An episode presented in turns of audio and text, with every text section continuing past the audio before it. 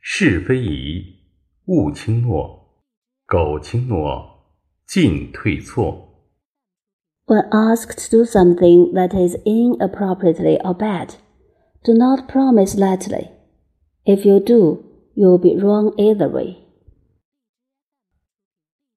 说话或做事的时候，要掌握适当的尺度，量力而行。没有能力解决，就不要轻易承诺，要在能力范围内去帮助他人。办不到，就会进退两难，事与愿违。 We should speak or handle affairs appropriately within our capabilities.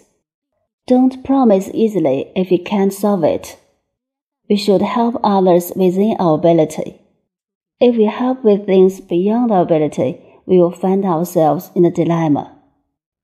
是非宜勿轻诺， 反映了心态和信念。不要不负责任、不重视、轻浮。诺为一诺千金，是一种态度，一个信念。有人会在激动、冲动的情绪下许诺要戒烟戒酒等，但当他意志不坚定的时候，就会再次失信，沾染恶习。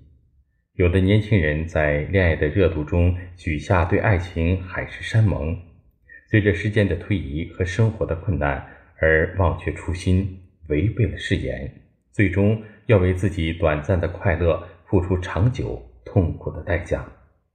有的人在借钱、洽谈业务时信誓旦旦的承诺，得到帮助或获得利益后就不履行自己的承诺了，这便是失信于人。人与人之间会缺乏信任感，小到一根香烟，大到一所房，再到思想信念，只要态度坚决、意志坚定，就没有完成不了的事情。如果认为处理某件事情不得当，要慎重考虑，好事做过了也是错误。爱是包容理解，不是轻易许下的诺言。If what others ask us to do is not suitable, do not promise it casually. Reflect the mentality and belief. Don't be irresponsible, neglectful, or frivolous. Promise means a promise that will be kept, which is an attitude and belief.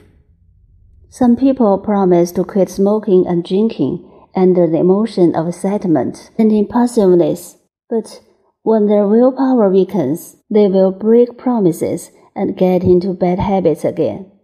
Some young people make vows of eternal love, impassionate love. With the passing of time and difficulties of life, they forget their original aspirations, break their vows, and finally pay a long and painful price for their short happiness. Some people promise when they borrow money and negotiate business, but will not fulfill their promises after getting help or benefits. As a result, they lose their promises to others.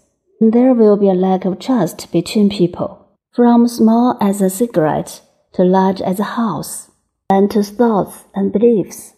As long as we have a firm attitude and firm will, there is nothing that can't be accomplished. If we think it is inappropriate to deal with something, we should consider it carefully. It is a mistake to overdo something good. Love is tolerance and understanding, not a promise easily made.